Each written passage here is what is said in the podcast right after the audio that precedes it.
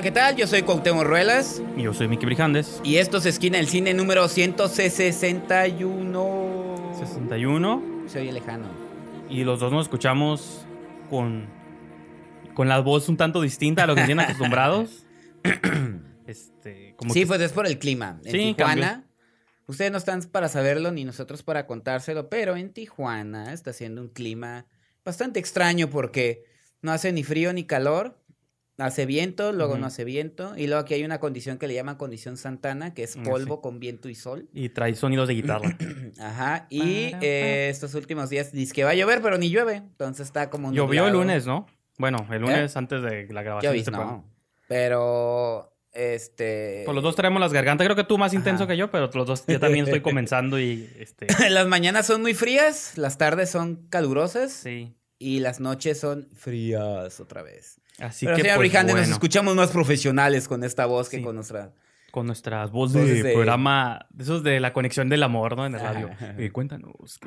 cuéntanos tu vida. Esta mañana. Cuéntanos tu, inquietud. Pero bueno, ¿de qué vamos a hablar hoy, señor Brijandes? Pues hoy estamos entre solos y no. Ajá. Eh, en el siguiente programa y más tarde en este episodio vamos a tener un invitado que es Javier Espinosa. Sí, señor. Coordinador del Fotofilm Tijuana. Bueno, esa es la actividad más reciente que tiene, pero tiene una trayectoria mucho más amplia. Muchos años fue conductor de este Cinefilia ah, Radio. cierto, fíjate que, ahí fue donde lo conocí. Yo conocí a Randy de ahí, pero no me acordaba quién era la otra 50%. Ahorita que lo mencionas, digo, sí, no, ya, había... ya me llegaron unos flashbacks del programa. Sí, entonces, este... Yo digo que en el siguiente, bueno, este, esta semana vamos a intentar algo diferente. Vamos a... Últimamente nuestros episodios están durando dos horas, entonces tratamos de tratar de hacer algo diferente.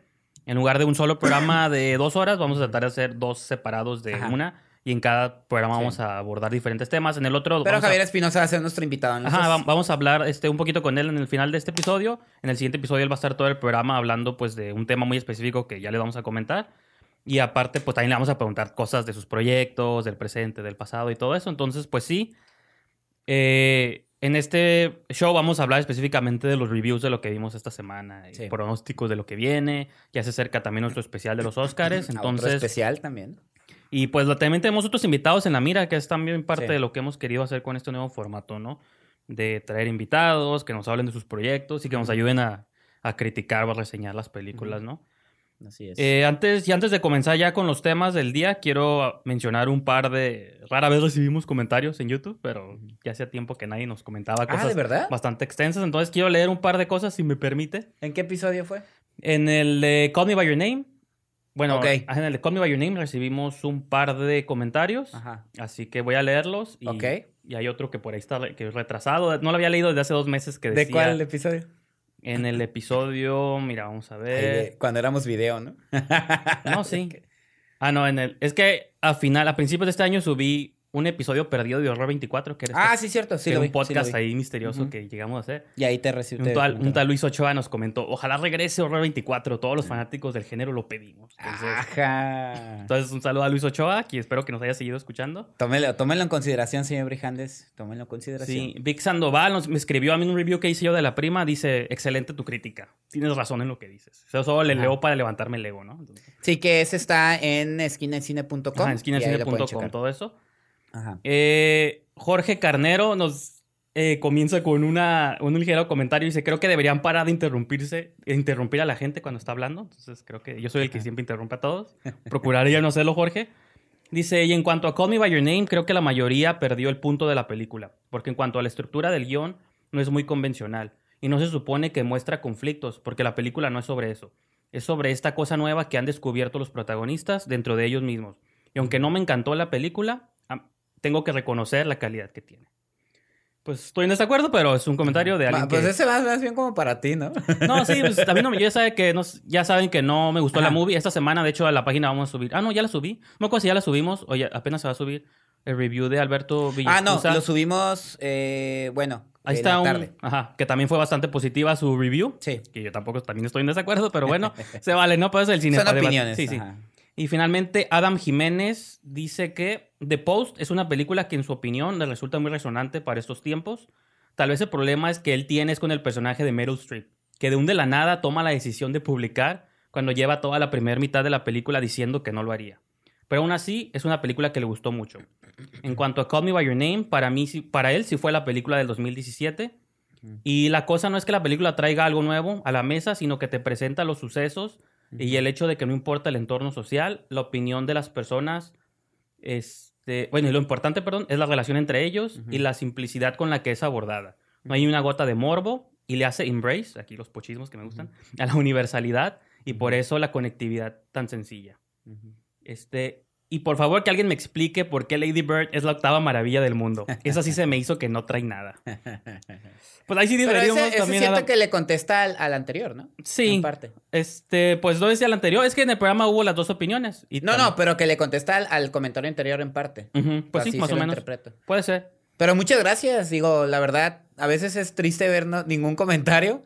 Y yo siempre, bueno, como digo, yo ya no me enojo, nomás me pongo triste a veces cuando hay comentarios negativos. Pero a fin de cuentas, hasta cuando hay comentarios negativos es porque le movimos el tapete a alguien y eso es mejor. No es, esos no son negativos, son diferentes. Ah, no, yo digo de, de otros. Es opiniones diferentes a la mía y a la tuya, quizá, o similares. No, no, al contrario, están súper bien fundamentados. o sea, me gusta que sean extensos, cada son opiniones. Por ejemplo, yo estoy en desacuerdo. Yo sí creo que Lady Bird es la octava maravilla, pero se vale que haya gente defendiendo. No, no, a lo mejor mm, no, me, no me malinterpreten. No, sí, yo sé. Tú te refieres a los que son ofensivos y nos llaman pendejos. No, y que en general, últimamente ya no habíamos recibido comentarios en los en las publicaciones y me da gusto que, eh, bueno, llevamos poquito con el formato de podcast y que ya tengamos esos comentarios, pues sí, la verdad se les agradece que nos, que nos sigan.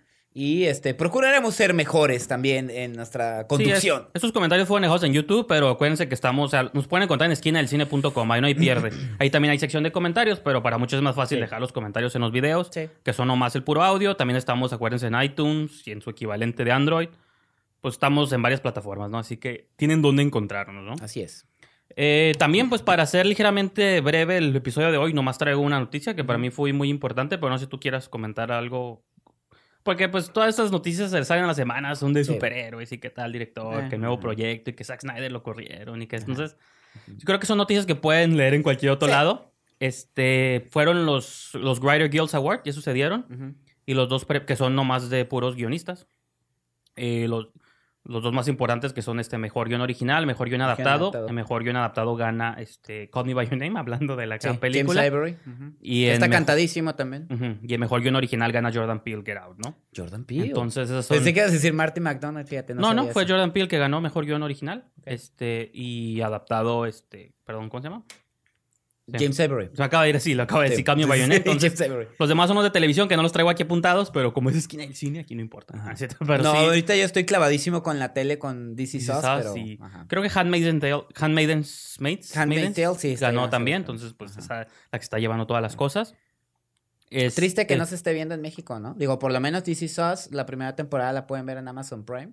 Pero pues está viendo ahí, eso es lo único que hasta que Amazon obtenga como la importancia de un este de un Netflix, que ahorita está en todos lados, y Cloverfield Paradox y cosas así. Que por ahí estaba leyendo, hablando, hablando de aquí en las noticias, este, muchos encabezados y ya obviamente las personas haciendo análisis de que a lo mejor Netflix, que cómo cambian las cosas tan rápido, de que hace un año, hace dos años, estrenar en Netflix era como algo interesante y ahorita ya se está sintiendo como que Netflix es nomás vertedero de cochinero, ¿no? No, es que esta, semana sacaron otra película original con Alexandra Daddario y no me acuerdo el chavito sí, sí, este vi. Pensé que era una serie. No, todo una movie y que lo vieron y que no aporta... Es un rip-off de, del Día de la Marmota, de ah, Happy Death Day, la que vimos el año pasado. no es de terror, es una comedia romántica de un chavo que se regresa al momento en que se enamoró de la ah, chica para convencerla y repite el mismo día. Una... Yo no la vi tampoco. No, no, ya Pero estaba leyendo, con, pasó lo de Cloverfield, de que dicen, y luego Bright, que no fue del gusto de muchos. Y se parece que Netflix ya nomás está volviendo ahí como depositario de cochineros, ¿no? Entonces. Sí, porque hasta eso Amazon, sus, sus producciones son más limitadas, pero son, son muy buenas. De hecho, ahorita yo estoy más eh, adentrado en lo que es Amazon Prime que lo que es Netflix. Sin no, demeritar que también tiene buena. Altered Carbon la estoy empezando a ver, está, está padre. Y hasta en cine también, porque Manchester by the Sea, ¿se acuerdan? Fue producción, coproducción de Amazon. Ah, eh, Paddington 2 es... Ni del Demonio Neón, que a mí me encantó el Demonio Neón, que es una cosa más artsy, pero también es coproducción de Amazon. Se le metió lana ahí a Nicholas Winding, entonces, pues a lo mejor Amazon se está interesando más en lo prestigioso y de premios, y Netflix... Ellos quieren entretener el circo, ellos quieren entretener... Es que es donde entramos como cuando le dieron el contrato a este Adam Sandler, ¿te acuerdas? De que uno, ay, ¿por qué este fraude que ya no trae nada? Pero sus algoritmos seguramente dicen que Adam Sandler son muchos views, ¿no? Entonces, sí. ¿cómo combatir? Es que dicen que sus películas, las que tienen el catálogo, son las más descargadas. Entonces, de ahí, partiendo de eso, digamos ellos que consideran que es, Adam Sandler es el Michael Bay de Netflix, ¿no? hace cochinero, pero jala. Ajá. Y la otra noticia que a mí sí me afectó de una manera, pues obviamente no personal porque no lo conocía, pero sí de ah, fanático de su trabajo. Este, hace un par de días falleció el compositor Johan Johansson, de, a los 48 años de edad. Eso es lo que también se me hace, de pronto cuando son personas que ya están en edad avanzada, dices, bueno, a todos les toca, ¿no? Pero cuando son por circunstancias... No he leído, no le he dado seguimiento a la noticia, como no, no sacaron razones de fallecimiento, dicen que fue inesperado y pero sí un gran compositor, que creo que lo más reconocido que le ubicamos fueron las últimas dos películas de Denis Villeneuve, que es, este, bueno, tres, porque hizo Prisioneros, Arrival, Sicario, hizo La Teoría del Todo. Esa no me acuerdo quién dirige esa película, fíjate. La que era sobre la vida de ah, Stephen Hawking, ¿te acuerdas de esa película? No me acuerdo quién la dirigía esa película. Marshall, em, es un documentalista. Ajá, pero entonces, por esa fue por la que estuvo nominado, pero eh, datos curiosos sobre Johan Johansson. Bueno, él tiene también eh, sacó un disco que se llama Orphy hace como dos años. Él sí tenía como una tendencia de mezclar como lo orquestal con lo electrónico. Entonces, si escuchan el soundtrack de Arrival, sobre todo creo que se nota bastante de que son muchos sonidos como clásicos orquestales, pero metiendo como beats, repeticiones, loops, que yo siento que hacen como un sonido muy interesante. Y aparte en la música que él hacía solo, James March es el director de como todo, compositor y sus, hay un video como de una hora que es como un concierto que hace para una estación de radio que está muy muy bueno. Entonces pues sí es como una pérdida bastante lamentable y aparte un, eh, su nombre me había sonado por un par de ocasiones a finales del 2017 porque él había hecho un score para la película de Madre de Darren Aronofsky y dice que hay una, esto está publicado en el Variety me parece no en Vanity Fair en estos este, sitios de que, o sea, él lo contrató a Aronofsky para que hiciera el score de Mother, pero luego cuando vieron la película como que sentían que el score no le quedaba a la película, ¿no? Entonces, eh, si se acuerdan de la movie, prefirieron presentarla con sonidos ambientales, con sonidos como alterados. No, no sonido alterado, eso suena aquí es otra cosa, ¿no? Pero sí como... ¿Cómo le llaman? Como sonidos de la realidad, pero como modificados, ¿no? Que todo suena más intenso, los, el diseño de sonoro. Entonces se, decidió no usar su música. Entonces dice Aronofsky que eh, Johansson sí compuso este, música de 90 minutos, o sea, 90 minutos, casi lo que dura la película. Pero, pues, no sé, seguramente existe y ojalá en algún momento podamos ver una versión alternativa donde esté la película con el score, a ver qué experiencia da. O sea, yo sí creo que la película como quedó, te da una experiencia mucho más cruda, mucho más que lo que creo que quería Aronofsky. Y de hecho, Johansson dice que él, obviamente como músico se agüita, pero también tiene que ponerse en los pies de, de cineasta, de filmmaker, ¿no? Que en Estados Unidos filmmaker aplica para muchas áreas, ¿no? No nomás es director. Y se, ya poniéndome la gorra de filmmaker, pues sí, la visión funcionaba más sin mi música. Y otro caso bastante interesante es que Denis Villeneuve quería que él hiciera su, la música de Blade Runner 2049, pero pues ya fue imposición de estudio y de todo que fuera Hans Zimmer y no me acuerdo, usando cues de Vangelis del original, entonces... Sí, era una mezcla de ambas. Entonces, pero que esa ya fue ligera imposición del estudio y de Ridley Scott y pues, todos ellos de, que pues Hans Zimmer es prestigio y pues yo también sí creo que mejor Johansson hubiera hecho algo muy interesante con este. Pues haciendo el score de Blade Runner. Que todo así, el score de Blade Runner es muy bueno, ¿eh? No, sí. Son estos mundos paralelos donde no sabríamos qué hubiera pasado, ¿no? Como Dune de Jodorowsky, de que la que existe es de ah, Lynch, pero estaría curado vivir en este mundo donde quizá Jodorowsky lo hubiera hecho.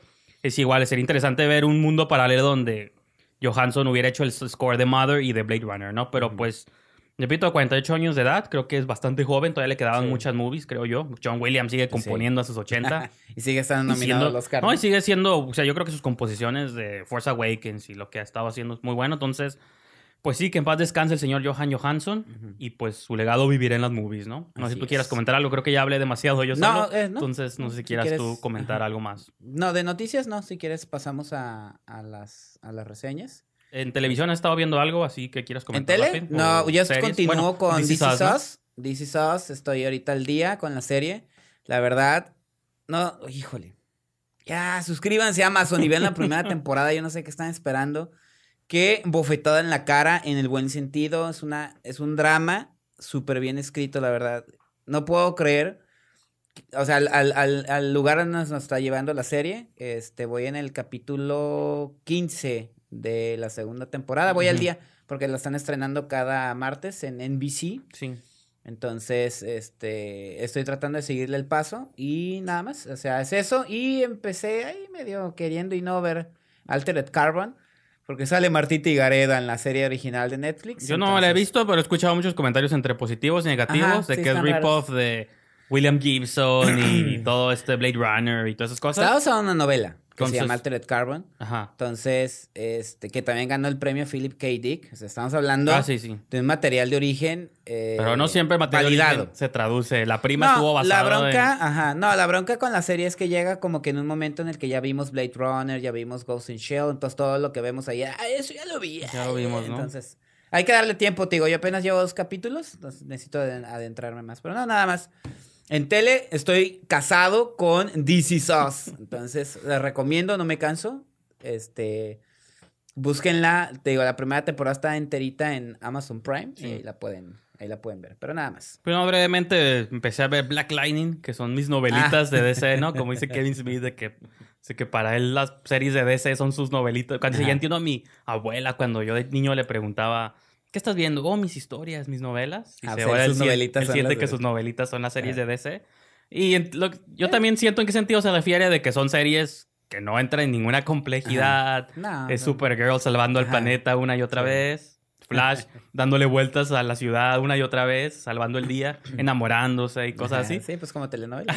como son telenovelas, pero pues son como, y no me gusta el término gustos culpables, pero son esos gustos de que nomás para pasar el tiempo, ¿no? Mientras está uno trabajando, las pones ahí a un ladito. Y están poniendo un episodio por semana en Netflix. Ajá, están haciendo esta estrategia que a mí, fíjate que sí me gusta esa estrategia de pronto, porque siento que para yo que no veo tantas series, no me, no estoy por ejemplo, esto empecé a ver The Sinner y nomás vi dos episodios y ahí la dejé. No porque no me estuviera gustando, al contrario, yo sí me estaba gustando. Pero el hecho de que estén los 10 episodios ahí, digo, ah, tengo que verlos, tengo, que verlos todos.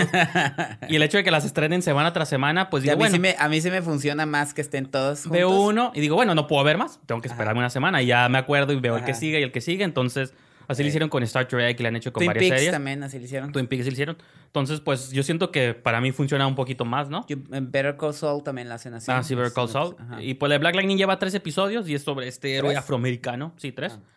que pues combate, que ya está retirado y parece Ajá. que sus hijas son las que van a continuar el legado de Black Lightning, ¿no? Ah.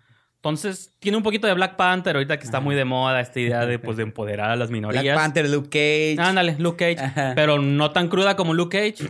y seguramente con peores efectos que Black Panther, que no, no hemos visto, pero pues es serie, las series de televisión siempre. Pero ya tienen- vamos a ver esta, esta semana, señor Brijandes. Tenemos ahí una, una cita Ah, sí. con este, la Cindy Legarreta de Relaciones Públicas de Disney que nos invitó a ver la función de prensa de Black Panther. Sí, pues ya lo estaremos comentando en la siguiente semana. Ya la comentaremos la siguiente semana también. Pero pues bueno, cuéntanos de Paddington. Ah, ok.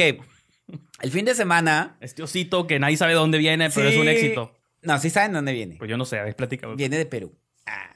¿Es peruano la creación? Sí, es un osito que. Pensaba que era eh, británico, no sé por qué. No, o sea, es un osito que rescató la tía Lucy, que es una osa en Perú. Y que. Este... Ah, bueno, dentro de la historia. Yo digo, la, crea- la creación es... Ah, la creación es de un escritor que se llama Michael Bond. Y es. Haz de cuenta. La mafalda para los argentinos. En, en, en- no en contenido, en lo icónico. en importancia. Sí, en lo- el icono, ¿no? Es icónico. Yo. Ay, sí, me voy a escuchar. Yo cuando viajé a Londres. ah, No, está bien. Cuéntenos, apórtenos de su cultura. En, la- en- en una de las plazas de Londres hay una estatua de Paddington, entonces Ajá. sí lo tienen como, es como una figura muy importante. Y ese, ese escritor vio, esta es la segunda parte, ¿no? Vio la primera parte, pero apenas el año pasado falleció, entonces ya no, ya no. Si se van a continuar, que creo que sí, este ya no le va a tocar ver las siguientes adaptaciones. Pero bueno, me lancé a ver Paddington. Yo no vi la primera, tengo que ser sincero, porque pues andaba de, de hater, de "Ay, ¿cómo voy a ver un oso parlante, no? Yo soy esos que no ven así. nada. Pero, oh sorpresa, este, me lancé a ver Paddington 2, la verdad, es una película de Paul King, ya dimos más o menos los antecedentes. ¿De qué trata es este osito que eh, de Viene pequeño fue rescatado por la tía Lucy, otra osa en el Perú, y que posteriormente lo manda a Londres para que busque una mejor vida y ahí es adoptado por la familia... Eso suena mucho a nuestra realidad mexicana. es adoptado por la familia Brown, que por cierto, la, la matriarca es Holly Hawkins. Ah, y órale. este. Y ya es Paddington Brown, ¿no? Aquí sí Entonces- habla. ¿Eh? Aquí sí habla. Sí, aquí Hawkins. sí habla. Pues en todas las películas habla, Sí, nomás ya en la de.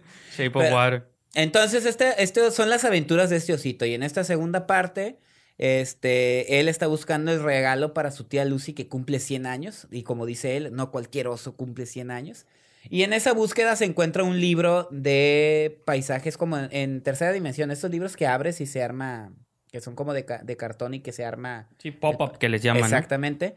Y este, pero para conseguirlo, pues tienen que juntar mucho dinero. Pero resulta que ese libro contiene un secreto que el villanazo que es Hugh Grant, un actor eh, fracas eh, ya en, en, la, el- primera, la mala era Nicole Kidman, ¿no? Nicole Kidman, una taxidermista. Y en esta Hugh Grant no es un actor fracasado, sino un, un- un actor ya en su en su debacle, ¿no? Sí, sí. Está obsesionado porque tiene las pistas de un tesoro y de eso trata, ¿no? Entonces, a Paddington por un error lo acusan del robo de ese cuento y va a dar a la cárcel, ¿no? Entonces ahí se desarrolla ¿Cómo toda va a la- salir de la cárcel? Ajá, ¿Cómo va a salir de la cárcel? ¿Cómo va a limpiar su imagen? Ajá. Su- su- y, y cómo va a recuperar el regalo? O sea, tiene todo, ¿no? Sí. Limpiar su nombre, salir de la cárcel, limpiar su nombre y conseguirle el regalo a la tía Lucy. Entonces, así como suena, van a decir ustedes, ya para... Pero no, señores, están ustedes equivocados. Y también tengo que decirlo, a mí me agarró en un momento donde ya había visto películas muy densas, ya andaba muy cínico, ya nos habíamos peleado aquí por Call Me By Your Name. Que Es que sí pasa, ¿eh? Yo sobre creo que... tra- como romances intensos o tragedias como Three Billboards Outside Ebbing, Missouri. Este, nos ha pasado, tú digo, nosotros que llevamos ya cinco años haciendo el programa, tú te has dado cuenta Sí. de mí y yo de ti, de que cuando de pronto vemos tantos blockbusters, ya uno se Ah, harta sí. y, ay, quiero ver otro tipo de movie, Sí. siempre hablando de cochinero Sí. comercial. Pues de pronto vemos tanto cine intenso, ah, pura intensidad, ya quiero ver algo para comer palomitas y disfrutar. Entonces, de pronto son temporadas, Ajá. son etapas donde le pasa a Ah, cualquier pues a mí me persona, ¿no? pasó. Y Paddington es, era la dosis ideal que yo necesitaba. Una película, aparte, muy bien escrita, muy bien dirigida. Tengo entendido, digo, no voy a andar aquí diciendo, sí, es que conozco los, no- los cuentos de Michael Bond. No, dicen que respeta mucho la esencia del personaje y creo que eso es algo que en Hollywood principalmente se les olvida, ahorita que estamos viendo películas, como las películas que vimos de Garfield. Ah, ok. el pájaro loco. Doctor Seuss y todo esto. Ajá, que, ah, realmente no respetan al personaje, lo único que quieren es hacer una película que haga dinero y se vaya rápido. No, pues ahorita están, está en cines o estar por estrenarse la de con Peter's Rabbit, que el conejito Pedrín, que aquí lo conocimos así en México. Que la voy a ver ahorita que me dijiste. Yo no la he visto. En Estados Unidos está recibiendo comentarios mixtos. Creo que también para muchos ha sido sorpresa. Otros dicen que no, o sea, no es lo que el comercial te vende, que el comercial te vende como un Hop 2, ese tipo de películas, o los pitufos, y que ya que la ves, que pasó un poquito con Paddington. La primera, yo recuerdo que siempre es, hay un monito animadora que trae esto, y, que gustó. Y eso, y eso parecía que iba a pasar con, con Paddington 2, nadie la estaba pelando, pero realmente la película lo que tiene es un mensaje muy muy positivo sin caer en lo cursi, sino esencial. Por decir, hay una frase que siempre dice Paddington que dice, mi tía Lucy dice que si todos fuéramos amables, el mundo sería diferente. dices tú, ah. pues se escucha así como muy... Pues sí, es cierto, ¿no? o sea, y la cinta tiene una mezcla muy interesante, eh, tiene, tiene elementos, digo, aparte de eso, el humor es muy, eh, muy blanco en el, en el buen sentido. A veces es, es, muy, es muy importante que esas películas familiares existan, a veces se nos olvida, como dices tú, o queremos ver puros superhéroes, o queremos ver puros personajes torturados. Deadpool, cosas para adultos. Ajá, y se nos olvida que este cine familiar con mensaje no ridículo, no cursi, sino bien fundamentado, eh, este, funciona muy bien. Fuera de eso, la técnica de Paul King me gustó mucho porque seas, se parece un poquito, o me recordó algunas escenas como de la película de, de Wes Anderson, la del Hotel Budapest. Budapest, ajá, que de repente vemos a los personajes chiquitos o que se ven como ah, una especie como de casa de muñecas, así. Hay una escena muy padre donde Paddington ve el, cuento que quiere comprar y, ve que él y su tía Lucy están como en, esos, en esas imágenes, ¿no? De cartón. Tiene una técnica muy padre y la verdad vale mucho la pena. Eh, son de esas películas que eh, dan una lección también a Hollywood de cómo hacer cine familiar no olvidarse del contenido. Eso, fíjate que es bueno que más dame chance de preguntarte esto, de que qué buscas, bueno, no tú, Cuauhtémoc Ruela, sino tú como público ligeramente exigente, por así decirlo, o que no, va, no vas en la mentalidad de un niño, pues tú vas, ¿qué buscas tú como en tu cine infantil o en tu cine animado Honestidad. o cine familiar? Honestidad, que, el, que el mensaje no se sienta prefabricado, eh, que se sienta honesto y a lo que voy con esto es que la base es una base eh, de cuentos de Michael Bond. Y en el momento en que el cine lo adapta, respetando la esencia principal del personaje, que es llevar como ese tipo de mensajes de honestidad, de... de... Aparte es un osito súper educado, como que nunca se enoja y todo eso. Como que todo se la lleva calmada, ¿no? Hasta el lugar más horrendo que puede ser la cárcel lo, lo, lo, sabe cómo sobrellevar, Con optimismo, ¿no? Entonces, yo digo que la honestidad. Eh, sabemos muchos eh, que, el cine de Hollywood de, de corte familiar se basa mucho en la mercadotecnia, en el juguetito que vamos a ver. Es que, por ejemplo, yo lo veo también... En, la, en la, en la, ¿cómo? En las frases cool que van a decir. Sí, pero, por ejemplo, yo lo veo también representado y yo sé que me van a odiar tal vez o no, pero en un coco, de que yo la vi, no la vi cuando estaba toda esta euforia, la vida está después, pero... Digo, es una movie que sí muy bonita y los efectos, e incluso la música, pero creo que tú lo comentaste brevemente en el episodio que hicimos, de que como historia, pues sí, son los clásicos mensajes que te dice cualquier película, que te dice Moana. Yo dije que, si le quitas el elemento cultural, la película era una cualquier un otra camino del héroe como cualquier otra. Ajá, entonces, ¿cómo se diferencia una movie de estas que te ha querido dar tu mensaje? Que sí es positivo el mensaje de Coco al final, la familia, esto es importante. Pero ¿por qué es diferente un Paddington, por yo digo así que, decirlo? Yo digo que pasa con, con Coco y lo mencioné. La película está hecha intencionalmente para provocar un sentimiento en el espectador, principalmente sobre esto de la cultura mexicana, creo que Coco, con todo y lo que me gustó, tiene escenas mucho más manipuladoras eh, y este preparadas exclusivamente en los momentos. Está como más. Aquí vas a llorar. Ajá, sí. Aquí vas, a... llorar, aquí te vas a reír. Aquí... Y Paddington creo que es simplemente ser una cinta que respeta su, su discurso eh, sin sentirse eh, con la intención de vender algo. ¿Sí me explico? o sea, simplemente lo expresa. Eh, me imagino que en Inglaterra va a haber muñequitos Paddington, pero fuera de él, no hay nada en la película que digas tú, voy a comprar eso, voy a comprar eso, voy a comprar eso, voy a comprar eso, voy a comprar eso.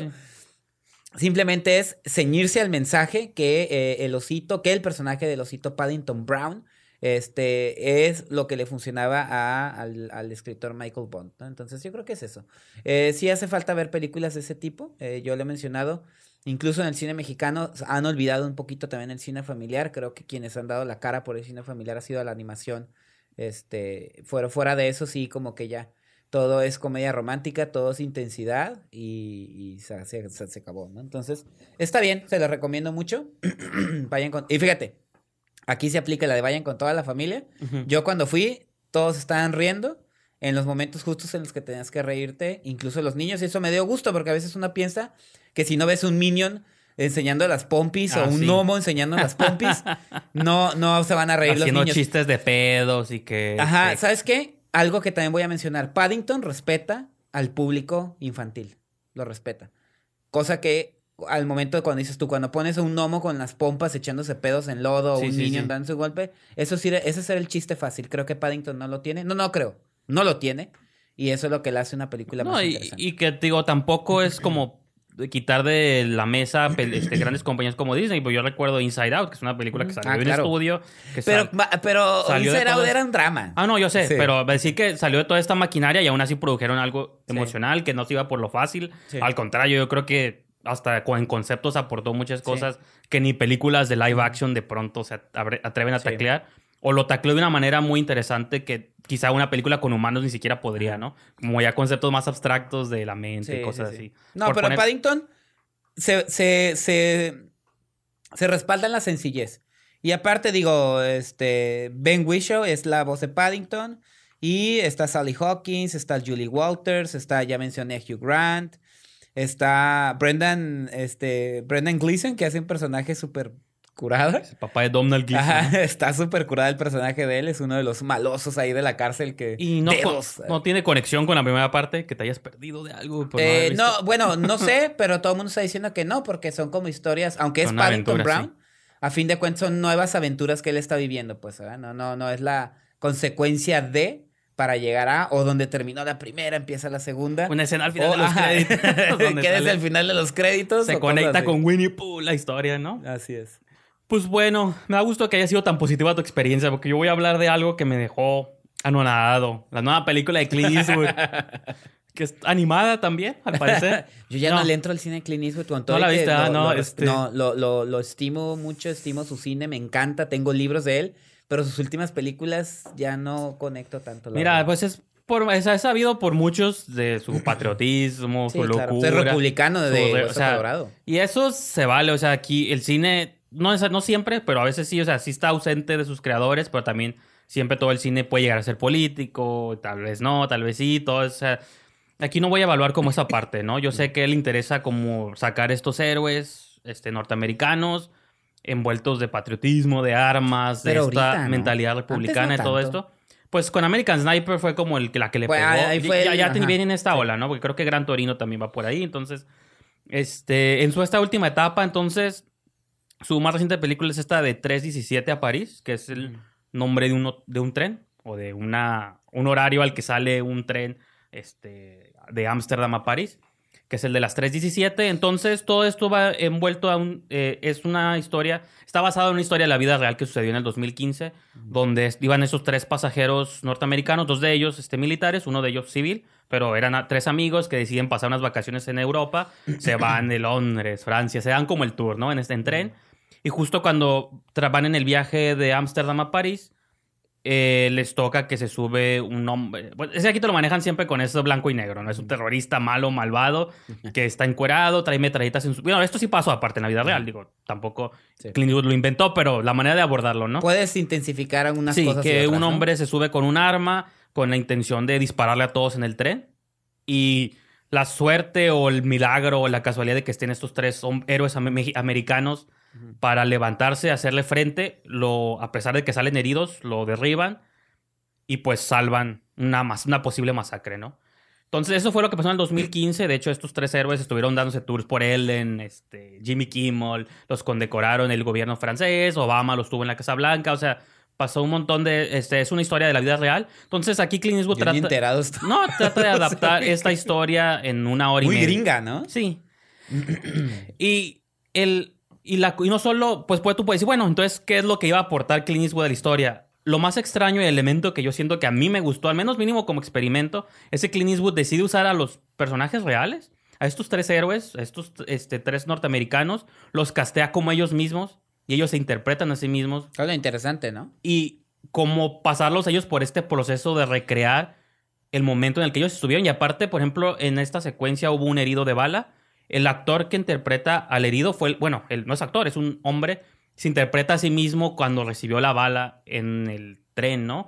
Igual los que iban en esa cabina, en ese vagón, muchos de esos este, este, personas francesas o de varias partes se interpretan a sí mismos. Entonces, de pronto, creo que es más interesante como lo que hay detrás, las entrevistas, los behind the scenes, porque los actores, bueno, estas personas te cuentan sus experiencias catárticas de, de cómo, ay, no, estar otra vez donde mismo, el diseño de producción igual, sentía que estaba en el tren otra vez, y luego ver al hombre con el arma, como que les creó un shock a ellos, y digo, hasta cierto punto fue terapéutico para los que lo hicieron, pero para nosotros que estamos en la sala, pues, Clint Eastwood no sé qué hizo, o sea, realmente... Fíjate que eso que mencionas de lo de utilizar... Digo, no lo había hecho, pero en Zully ya había como destellos de eso, porque al final de la película hay una... Eh, todos los créditos finales de la película es el personaje real de Zully, ah, los sobrevivientes del vuelo, y este y en una como conversación, como conviviendo, como tratando de recordar. Entonces, como que había antecedentes de que algo se iba a querer hacer. Pero mira, por ejemplo, en Soli, aunque creo que yo creo que no fui tan fan de la movie, al menos está suave como la idea de. Tenías a Tom Hanks. Está tensa, ¿no? Tenías a Tom Hanks y tenías a Aaron Eckhart, que es como su copiloto.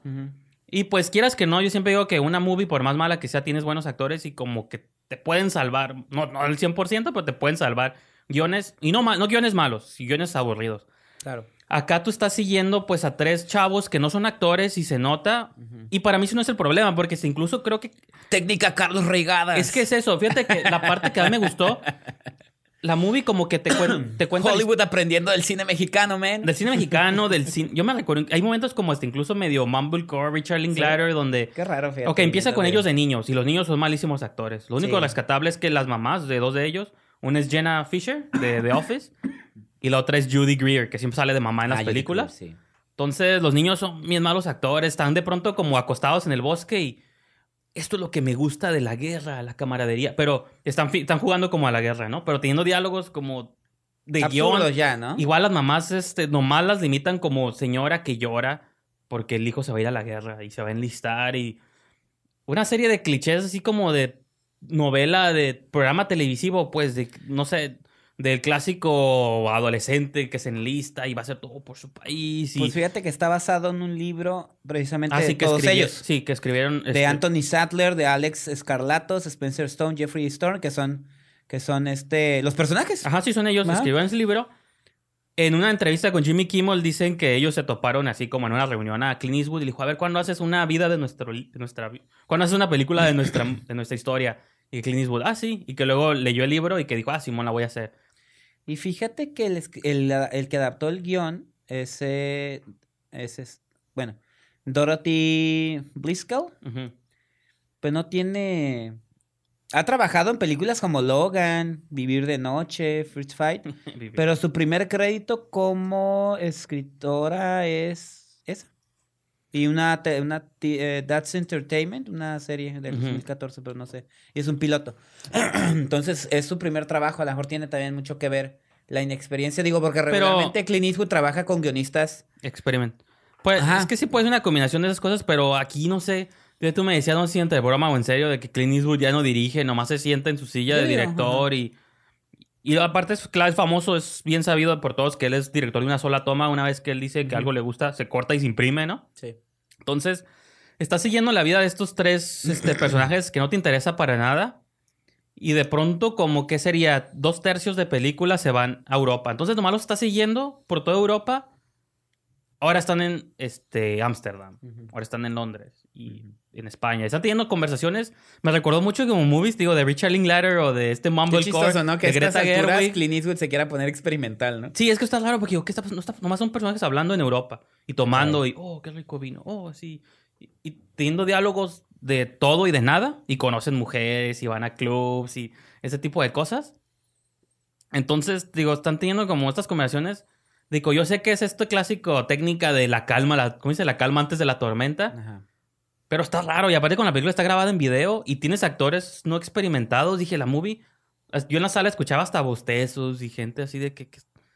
no sabíamos qué estábamos viendo. A mí me gustó eso como dije, Clint Eastwood, ¿qué estás haciendo? Es que la película te la venden como una película de acción tipo... Pero no, es que no trae nada. Los personajes como no son actores, pues no te metes ni con ellos. Entonces estás viendo algo súper experimental así en video. Pero creo que el mérito será que estás tan aburrido durante hora y media que ya cuando llegas a la secuencia del tren, que es este momento tenso del final de la movie, es cuando ya lo poquito que sabe dirigir o que se acuerda de cómo dirigir, creo que se, ve en escena. Y yo creo que no es tanto por su maestría de dirección, es simplemente yo creo por... Como la movie no ha pasado nada, pero ya sabes que te está perfilando a este evento que va a ocurrir al final de la película, yo creo que eso es lo que te sorprende un poquito. O sea, ya mínimo ya está como esta pequeña catarsis ahí emocional. Y aparte, el hecho es que funciona bien por el experimento. El hecho de que sabes que son los mismos personajes, los que se están interpretando a sí mismos en la misma situación, pues le agrega como ciertos niveles de extrañeza, de experimento. Pues experimental. De, experimento, pero pues yo no sé qué tanto el espectador lo va a apreciar y creo que no mucho porque realmente la movie no le fue tan bien. Este, Creo que en la gran obra de Clint Eastwood va a quedar en la parte de abajo, en las peorcitas. O sea, yo, yo creo que me gustó a mí por esta parte rara, no tanto porque sea una buena movie, porque a pesar de que no, creo que las únicas dos buenas actrices son que son este, Jenna Fisher y, y salen bien poquito de mamás lloronas, entonces pues sí, fue decepcionante que yo, yo esperaba más como algo medio Paul Greengrass. Creo que ese era el comentario, lo llegamos a mencionar un poquito. desde el momento que no, pero pues Capitán Phillips, United 93 son no, o sea, son de Paul Greengrass, pero pensé que era ese tipo de cine basado en hechos reales. La película El avance te lo vende como parece una movie de acción de Paul Greengrass. Sí, pero, pero no. pues no es ni de acción, no es ni de drama. De nada. de nada. Vamos a decir que es una indulgencia de Clint Eastwood. sí, pues sí. Entonces, pues yo creo que ese es mi comentario de 15-17 a París. Aquí no sé cómo le pusieron, la hora del ah. atentado o algo así, pero no, mira, no, sí, le pusieron. No la van a ver, van a ver Paddington mejor, ¿no?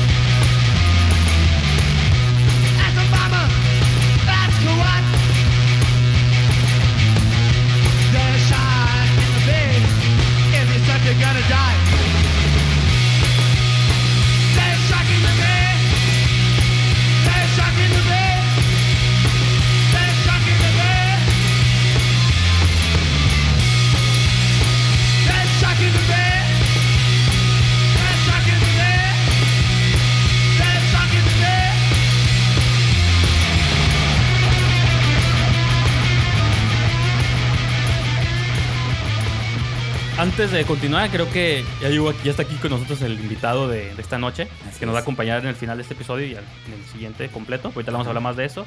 Eh, Javier Espinosa. Que ya le hice una pequeña introducción. Sí, te hizo una introducción como de media hora. Sí. programa. ya la vas a, ya, ya. Es que, es que Cuauhtémoc y yo nos conocemos de hace muchos años. ¿De la universidad? Así es, de la universidad. este, era nuestro colaborador estrella del circuito culturoso de la ciudad. ¿Quién de los dos? ¿Quién de los dos? Eh? Él era el ah, culturoso. Yo con ellos, o sea, yo Ajá, yo ah, es que dice, era el estrella. Dice, sí, yo tenía un programa de radio que era Cinefilia. Cinefilia, sí me acuerdo. Sistema Universitario de Radio. Y Cuauhtémoc un día se nos acercó y nos dijo, oye, este, yo voy mucho al circuito cultural y, este, y veo que no lo están tocando mucho, entonces me gustaría participar. Y yo, pues adelante, le digo, el, día que, el, día que, quieras. Y, nos acompañaba cada 15 Y una vez que participé me dijo, ya vete mejor. Confirmamos, no nos interesa. No nos esa interesa parte. el circuito Para que le abrí la puerta, ¿no? No, era cuando pero- era un pequeño snob ahí en la universidad. Sí. Ah, era. Estoy viendo Paddington, señor. Ah, sí, cierto. Ya es de los que ve Paddington. Muchísimo Ya vale. porque lo tuyo era el. Digo, estamos hablando de hace 15 años. Sí. Era la. Eh, Calcúlenle la edad. sí, más o menos, ¿no? Era la sala. Felipe Casals y cosas así. Sí. Era, era el. pues, la, sala, la sala de video del Secut. Sí, era sí, como. Tenía un programa. Sí, la cineteca no existía. pues. No, No, pues no. ni planes. O sea, era como. Ajá, no había cineteca, no había tonalá, no había muchos cineclubs. Entonces, esa era una. Era la oportunidad de ver cine Sí. extremadamente alternativo.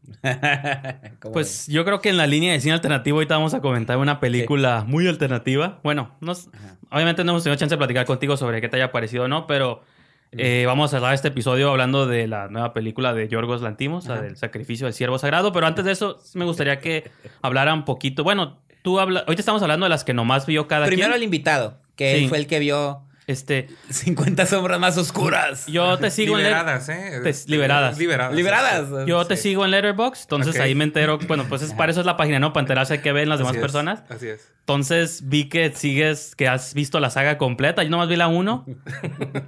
Tú ya viste las 3. No, y, Y aparte has leído Ay, las novelas. leí. Entonces, primero cuéntanos cómo pasó todo esto y luego ¿Cómo, llegué, ¿Cómo llegué a Fifty platícanos cómo sientes que cerró la saga, esta magna- maravillosa saga. Ok.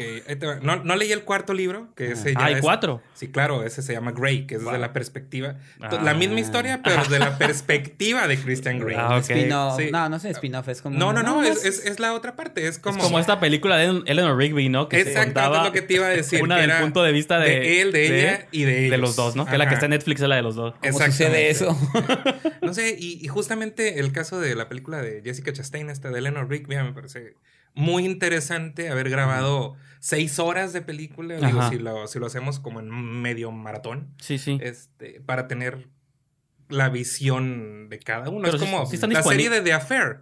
Que, este, Mm. que te cuenta la historia, obviamente, de un, de un romance fuera del matrimonio, pero la mitad del capítulo es desde la perspectiva de él y la otra mitad del capítulo es la perspectiva de ella. Ok. Entonces, obviamente vemos cómo en The Affair, en lo, en lo particular, que también está en Netflix, las tres temporadas, eh, en la versión de él, ella es la lanzada y en la versión de ella, él es el que la sedujo. Sí. Entonces, es Pero como- está suave esto como experimento, ¿no? Pero ese es cuarto como- libro no lo han adaptado, como- ¿no? no, todavía no. Las sombras de. No. Ni creo que lo hagan, ¿no? Bueno, Es no que sé. no, ha, ha recaudado lo suficiente como, Como para, para que seguirle. les Pero te- interese. tengo entendido que va en declive, ¿no? O sea, realmente. Los números en México Bueno. este, fueron menores esta- en, en esta ocasión. Aún así es la película más tequillera de la semana. Sí, sí. Este, Pues no ven- tenía. vendió más boletos Valentina, pero recaudó más este, 50 Shades. Eh, ¿Cómo llegué a estos libros? Pues eran un fenómeno cultural. Mis amigas lo traían y era como el libro que se estaban pasando este, digitalmente. Bajo la mesa. Ajá, sí, claro. Y es Lee esta historia. léelo, lo tienes que leer y que no sé qué. Y, y Pero a libro- solas y pon velitas en Exacto, tu casa. o sea, este, no, no lo puedes leer en público y no sé qué. Bueno, Era entonces algo prohibido. compré el primer libro, o sea, compré, lo compré para pues, ver de qué se estaba tratando, ¿no? Y era esta historia fa- fantasiosa. Yo pensé, esta señora que lo escribió estaba muy sola cuando estaba haciendo esto. Y se refleja claramente, ¿no? En, en- en- en- lo que está haciendo. Es una fantasía adolescente, Ujú. este, con muchísimos elementos que solo tendría una persona más grande. O Pues sea, como el erotismo light, ¿no? Por así decirlo. Así es. Entonces, terminó de leer el libro y era como, ¿no has leído el 2? Y ya leo el 2 y era como, ¿cómo te vas a quedar ahí? O sea, si la historia tres, ¿no? continúa, Quiero ¿no? saber en qué acaba la saga. Ajá, este, Y que te dijeron, pues, tres. ¿qué crees, señor Espinosa? Viene la película. Viene la película, ¿no? Entonces, cuando, cuando anuncian la película, dije, bueno, va a ser a, a lo que se lee en el libro. Eh, Christian Grey es una persona imponente, eh, impresionantemente guapo, grande. O sea, ¿te imaginas mínimo Henry Cavill en Superman? De- que es... ¿Con hombre- bigote o sin bigote? No, sin bigote. Ok.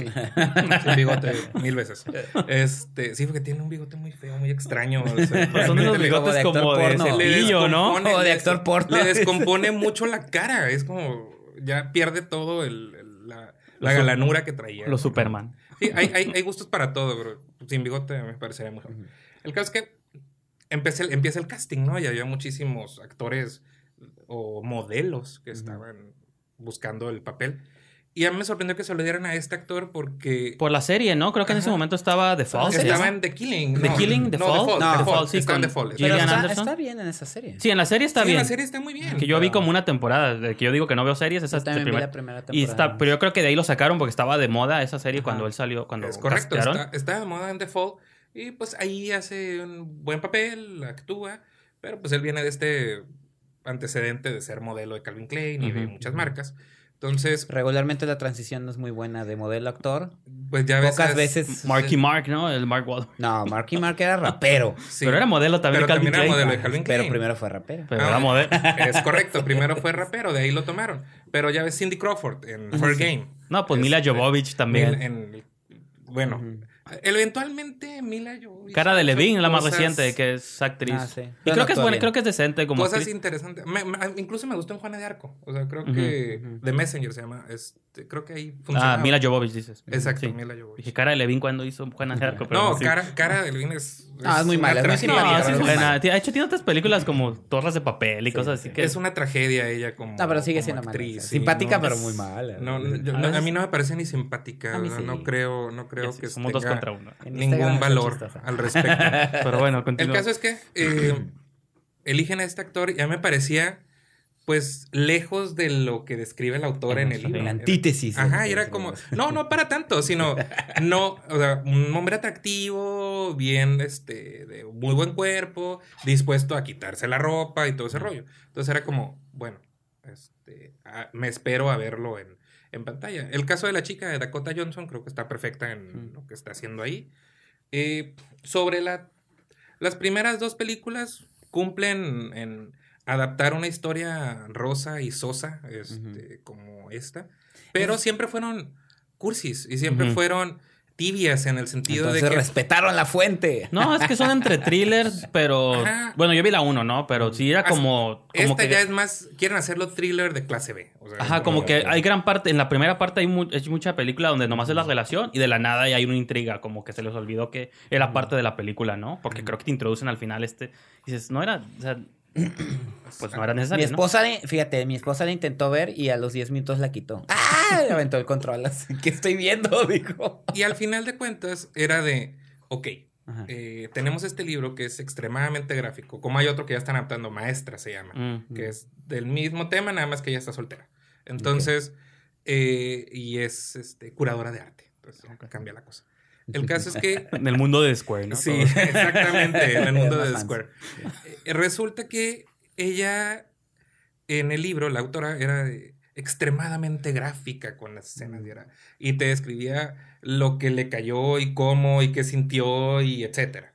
Y, y dije, bueno, va a ser complicado que lo trasladen tal cual a la pantalla, pero después de ver Gaspar Noé con Love, no dije, bueno, todo es posible, ¿no? Se puede, lograr algo así. Ya, ya estamos ahí. Sí. el cine ya está ahí, ¿no? Ajá, ya ¿Qué más nos pueden decir? Ajá, o sea, dije, después de eso, 3D. Seguir la línea nada más. Tú la viste en 3D, Love, de casualidad. ¿Estuvo disponible? Bueno. Estuve, aquí en 3D. Entonces... Sí, sí, escuché a alguien más que la vio en 3D. Entonces era como, ya estamos ahí, o sea, sí se puede. Este, entiendo, obviamente, la abismal diferencia entre el cine de Gaspar Noé y el, el cine comercial que pretendían con esto. Pero dije, bueno, algo, a ver, gráfico. Pero desde la primera se vieron eh, como editados en ese sentido, pudorosos. Cuando, pues estamos hablando de sadomasoquismo y estamos hablando de sexo rudo y extremo y demás. Entonces se quedaron tibios en ese sentido. Y en esta tercera, escucho las declaraciones de Jamie Dornan, el, el protagonista, que es que no es necesario que vean mis partes ni tampoco las de Dakota.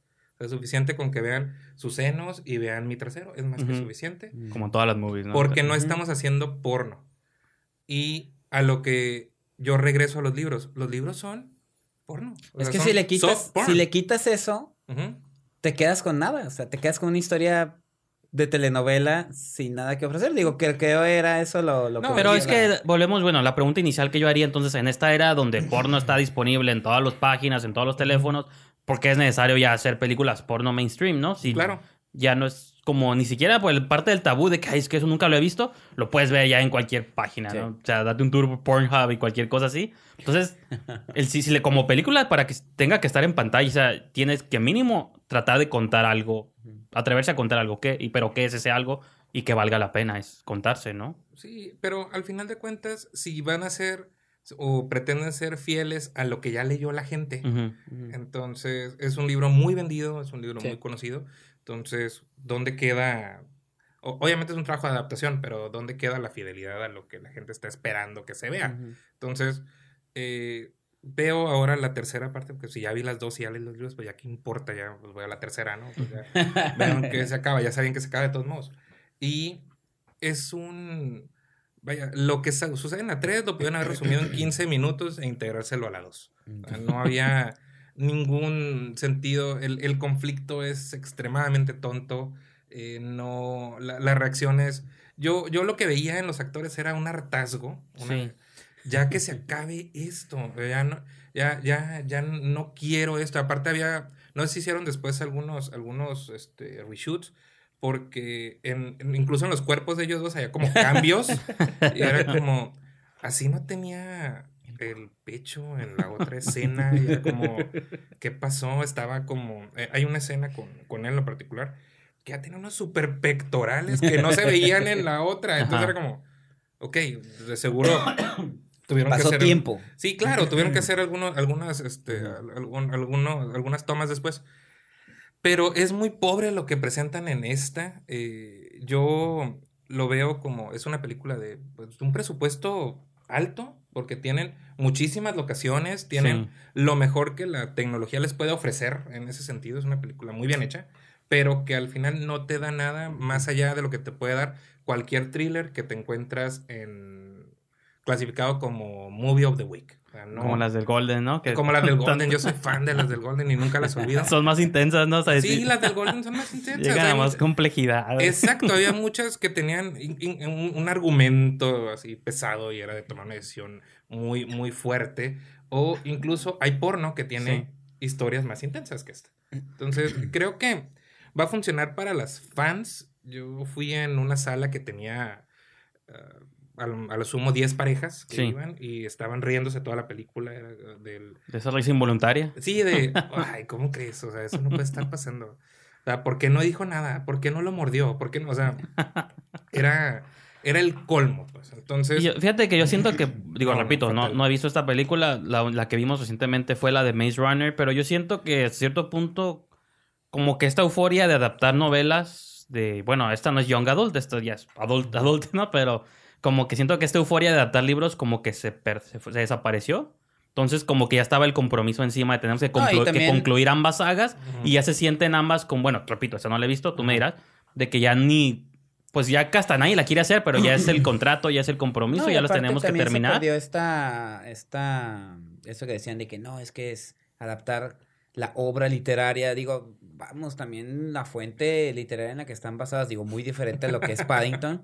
Digo, hay que ser honestos con todo y uh, Maze Runner, esto es literatura, la verdad, del pues, chafita, pues. De gasolinera, ¿no? De gasolinera, de pues, bestsellers que te lo puedes quemar en un vuelo, que no tiene nada más más que rapidez y, y, vamos a lo que sigue. No, mira, tampoco, tampoco puedes eh, quitarle valor a estas novelas Yasmín y todas esas que se venden en los mercados. Porque. No, es más, les estás dando más valor. Ajá, las agarras. A estas, sí, claro, las agarras. Que a esas, porque dices tú todavía están más baratas. Yo me acuerdo haber, haberlas ojeado este, haciendo una larga fila para pagar el mandado y era de. Y ahí. Órale, pues qué interesante, la voy a comprar. O sea, es como, sí estaba, estaba súper digerible, digerible, pero tenía un conflicto interesante. era como, son novelitas glorificadas, pues, también. Así es. Y Maze Runner, por ejemplo, ahí estoy, ahora sí que al revés que ustedes. Yo nada más vi la primera y ya no volví a verla. Sí. no, no, no, se fue. Se fue pues la mejor, creo que viste la mejor. La uno es, era una historia hasta incluso contenida si no hubiera continuado o no tuviera ese desenlace abierto de que se iban a mundo real. Exacto, la uno eso me, me gustó en, ese sentido. Es como Ahora Ozark, esta serie que está en Netflix, termina perfecto donde debe, creo yo, terminar. Pero van a hacer otra temporada, entonces no sé cómo van a continuar eso. Pues hay muchas series o películas que dices, ya hicieron una, funcionó. No es, o sea, a veces sí queremos ver continuaciones, pero Déjenme pasar Stranger Things. No, me pasa. Ajá, esa es una, por ejemplo. demostraron que no iba a ningún lado. No, por ejemplo, con, películas Mad Max, son, dice que queremos ver más, pero está suave que iba en su propio universo. La de Judge Dredd, la nueva, bueno, la de hace unos 10 a 5 años. De que queríamos ver secuela, pero también está curada que iba como su Yo la veo de vez en cuando y digo, todavía se mantiene. Está suave como esta película de un edificio y los jueces, ¿no? Entonces. Qué padre que retomes esas cosas. Yo, es muy extraño que vea una película más de dos veces. Es como. Cuando es, cuando es una que quiero refrescarme o de las que yo creo ya están en mis top 100 de toda la vida, por ejemplo, la de Mad Max sí la he estado, sí la veo cada 3, 4 meses de vez en cuando. Me gusta mucho esa película, la reciente, la nueva. Y hace poquito volví a ver Justice League. Y de hecho, ahorita que estabas diciendo lo de los cuerpos, me di cuenta de Ben Affleck de que hay partes donde se ve mamado, se ve todo, y en otras se ve ya gordito, ¿no? Como te das cuenta los reshoots, pues, ¿no? De que te das cuenta cuando le cambiaron, cuando lo grabaron ya después y cuando lo grabaron, cuando todavía estaba en cuerpo de Batman, ¿no? Pero Y pues bueno, pues eso fue el desenlace de 50 sombras liberadas. Este, y pues estaría suave, yo no la vi, pero si ustedes quieren comentar un poquito de la boda de Valentina o, las bodas.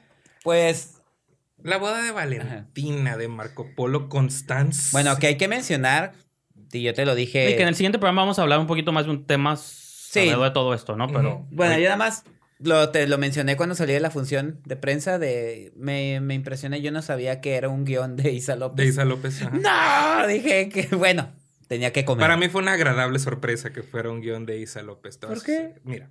Ah, es una idea original de Beto Gómez. Bueno, ya, sí, yo y, y, conozco a Beto y es como. es un. Sí, es un buen tipo. Es un adorado, o sea, es una persona bien, buena persona.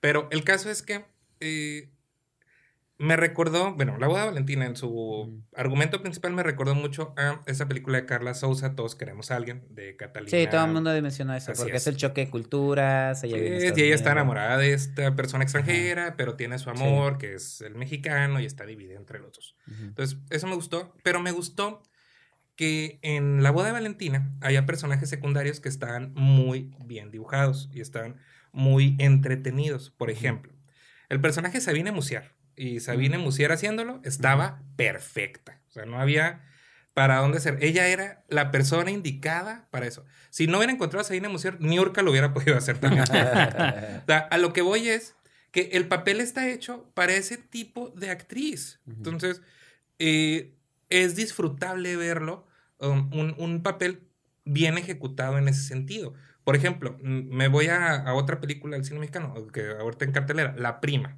Mi película favorita del 2018. que esa tú la, tú la viste también, Miki. Entonces, Isabel Mado está perfecta en el papel que tiene en la prima. Y es una actriz, tanto ella como Sabina Musier, que no las tomarías en serio para otra cosa. Entonces, bueno, esa película funciona porque ganó el Oscar haciendo, algo atípico, ¿no? ¿no? será el problema también de estas películas como La boda de Valentina que se toman demasiado en serio. Digo, un poquito, si la gente que no la ha visto, ¿de qué va la película? En la prima funciona porque todos son una caricatura de lo que son. Entonces creo que la, sí, como la amiga sí está bien porque es una caricatura de la mujer sexy eh, que le pone el cuerno. es sobre la comparación que hace con Todos queremos a alguien de Catalina Aguilar Mastreta sí, digo, para quien no la haya visto, la historia trata sobre Valentina, que es esta Marimar Vega, que vive en Estados Unidos, una vida perfecta, con su novio perfecto, tiene una, hay una empresa de, digo, un, perdón, una, fundación. Una fundación. Una fundación. Y pues eh, cuando ya se van a casar, nos enteramos que la familia de ella, pues son esta familia de políticos mexicanos súper corruptos, que están en videos de escándalos y que el papá se está postulando para la Sí, que esa es la parte fantasiosa de la historia, ¿no? Ajá, y pues que... Ciencia ficción, ¿no? La casan en secreto, que yo no sé cómo funciona eso, con el exnovio para pasarle los bienes y hacer su declaración. Ya sabe, la declaración que les pidan a los políticos. En, tiempo récord, ¿eh? porque lo hacen de un día para otro. Entonces viene Valentina a México y, y arreglar la situación. Y también viene el novio después y la suegra y este es ese choque cultural. A mí te voy a decir, empieza, tiene buen ritmo, entre comillas, como comedia. Pero a mí cuando, cuando empieza, o lo que realmente no me gustó, aparte de que son lugares muy comunes de sitcom, de todo, o sea, no hay nada que no hayamos visto, lo que pasa es que tiene buenos actores. Marimar Vega es muy buena, el Ray Carnes me sorprendió, el que la hace de novio es muy bueno. Es lo mejor de la película. Pero Incluso cuando yo empecé a ver esa sátira política que estaban haciendo, dije, ah, o sea, les van a tirar, va a ser una sátira más mordaz. creo que ahí es donde falla la película. No sé qué es lo que querían hacer, pero terminan incluso hasta justificando la actitud de estos personajes, hasta victimizándolos. Y dices tú, o sea, y son personajes realmente antipáticos. Realmente antipáticos y todos estaban manejados. La ideología fue la que a mí no me gustó. Eh, y también me decepcionó un poco, digo, es, es una idea original de Beto Gómez, un guion coescrito por Isa López y que por cierto el otro guionista, Limón, va a estrenar una película este año que se llama Hasta que la boda nos separe, o sea, como que está obsesionado con las bodas. Entonces, pero se ve más divertido el avance. Este es un phone footage de la preparación de una boda la ah, otra. Entonces, pero ahí fue lo que no me gustó lo de la boda de Valentina. Y también, yo lo he dicho en este programa, a mí no me molesta en absoluto el, humor de Omar Chaparro. Yo lo considero un buen comediante con malas decisiones. Pero las partes serias que le dan, neta, no es buen actor, no le queda el personaje, está fuera de... de, de, de, pues entonces la película es una comedia, es un drama, es tragicomedia. Es, es, totalmente comedia. Es una comedia con ciertos tintes dramáticos. Pero del drama que te da una comedia romántica. muy, muy mal plantados. Entonces, coincido contigo, eh, ahora sí que este... Ah, esta subtrama política. Sí, esto súper mal manejada. No, no, ahora sí que es en lo que la película de, Carla Souza es mucho mejor porque no tiene esta subtrama innecesaria. No, porque Catalina Aguilar Mastreta se toma, digamos, esta es una comedia que no logra hacer reír para mí. Todos queremos a alguien, la vendieron como una comedia cuando realmente es una tragicomedia. Es una, exactamente. Tiene más drama. Y Catalina Aguilar Mastreta no pretende hacer como una sátira de ciertos temas periféricos, como en este mm, caso la política, sino nada más la narrar la historia del personaje de Carlos Sousa. Y aquí Marco Polo Constance y su, bueno, y el guion que tomó y la idea que tomó de Pero crees que es porque no le salió, porque no era la intención, porque a lo mejor sí querían hacer un comentario, pero no iba por ahí la película, que pudo... Yo siento que no tiene ni el timing, ni el, ni la mano para manejar los tiempos, eh, eh, bueno, ya dije timing, para manejar la, los elementos de humor que él quiere criticar o que él quiere, quiere armar, porque este, empiezan bien. De hecho, te da risa incluso eh, del personaje de El primer acto es muy bueno. El primer acto está Sí, pero después ya cuando te van desarrollando esa subtrama. Y al final, digo, te queda claro que los tipos han desfalcado a la Ciudad de México como Javidú, sí, Pero todo queda como que, ay, pues el amor en familia, ay, ¿qué le importa? Mientras su familia esté a gusto. No sé, está raro. la, la subtrama política quedó en el aire, o sea, no, no, no, ni siquiera, ni siquiera fue una crítica, nada más fue como un pretexto para establecer el conflicto en el cual ella tiene que regresar a México. Y contradice al personaje. Se supone que ella es una persona que se fue a Estados Unidos porque ya no quiere estar embarrada con la familia y termina ayudándoles en la campaña. No a, no, a robar, sino en, pues, engañar, pues, ¿no? pero, es como Coco, la familia es primero. Ajá, pero te digo, a mí no, la verdad, digo, está en segundo lugar de taquilla, es lo que ahorita después trataremos con el tema sobre esta, esta cosa de fijarse o no en la taquilla o, en o entregar a la gente algo con lo, con lo que se pueda divertir, pero en esencia la película se me hizo mal dirigida. Ese es el tema, está, está, está mal dirigida. Este, pero es un tema que lo trae Marco Polo desde que sé que pueda. Este, que también tiene muchos fallos en ese sentido. Las subtramas. Exactamente. Hay la subtrama principal de la mala. Sí, la dirección, la dirección de actores tampoco es muy buena en aquella. y en, y en esta, pues, porque iba a ser diferente, ¿no? Sí. El caso es que eh, me sorprendió mucho. Eh, digo, yo no sé, fíjate, ahí sí que va, va a haber un tema digno de debate, pero Ryan Carnes, que en Estados Unidos tiene una carrera de X, ¿no? X pues, muy, muy De un episodio por serie, sí. Ajá, y que yo lo, y, que yo lo recuerdo por esa saga de películas llamadas Eating Out, en la que eran películas de temática gay, que eran, con, eran unas películas totalmente clase B de conflictos muy sencillos y demás. Este, lo recuerdo de ahí y lo recuerdo de algunas otras cositas, pero fuera de eso. Entonces muy bueno está haciendo un excelente papel aquí, digno de una nominación al Ariel. a mejor actor de reparto. A la diosa de plata. Uy, a la diosa de plata. con eso. Que sería a lo mejor su primera nominación. Que luego dice que se desbarata, ¿no? Este, sí, que son de la, que son de la, que son de lata. Este, pero él hace un excelente papel y yo no sé si tiene que ver con que él traiga una formación distinta. Eh, porque lo dirige el mismo, lo, lo dirige la misma persona. Entonces, y pues en las escenas con Omar Chaparro se come a Omar Chaparro completamente. No, pero Omar Chaparro no luce en toda la película. Sí, es completamente gris. O sea, no está Omar ah. Chaparro. Todo lo que luce No Manches Frida, que eh, ahí está, creo que correcto. Bien dirigido. Está bien dirigido y está correcto en el papel.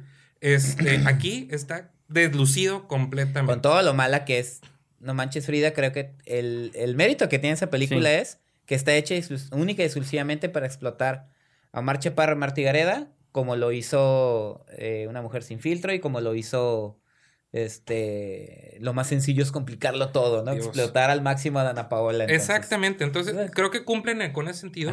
Y aquí Omar Chaparro pasa a un súper segundo término, este, tanto que Ryan Carnes, que tenía el papel más chico. Sí, pues hecho para... O sea, para, para lo que era, o sea, al final de cuentas, el, el protagonista era Omar Chaparro, que tenía esta relación con Vega, que es la misma Daniel, Danieliana, ¿verdad? ¿O es la otra Vega? No, es ella. Ok.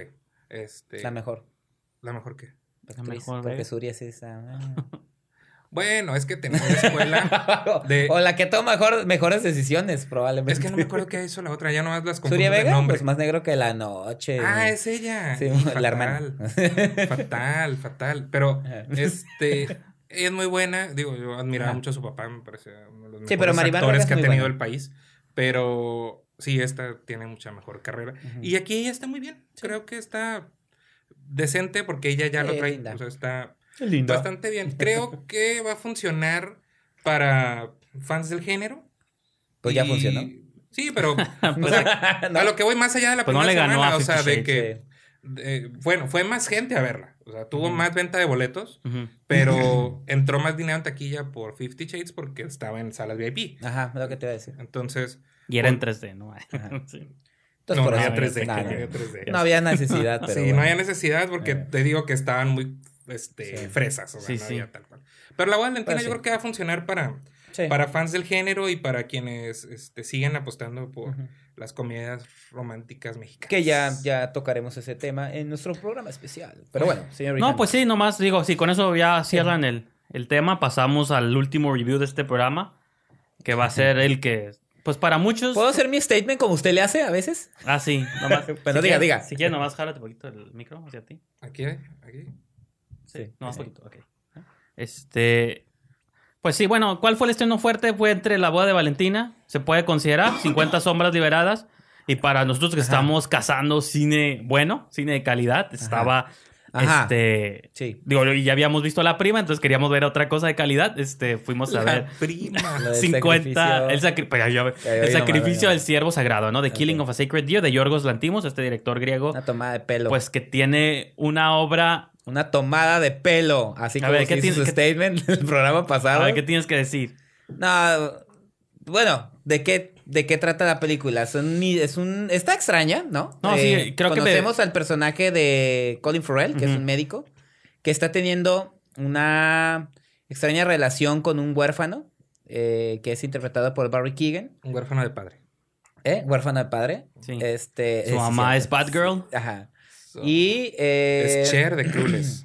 Entendemos ah, de algún modo que ese chico está guardando algo para él, Colin Farrell y su familia.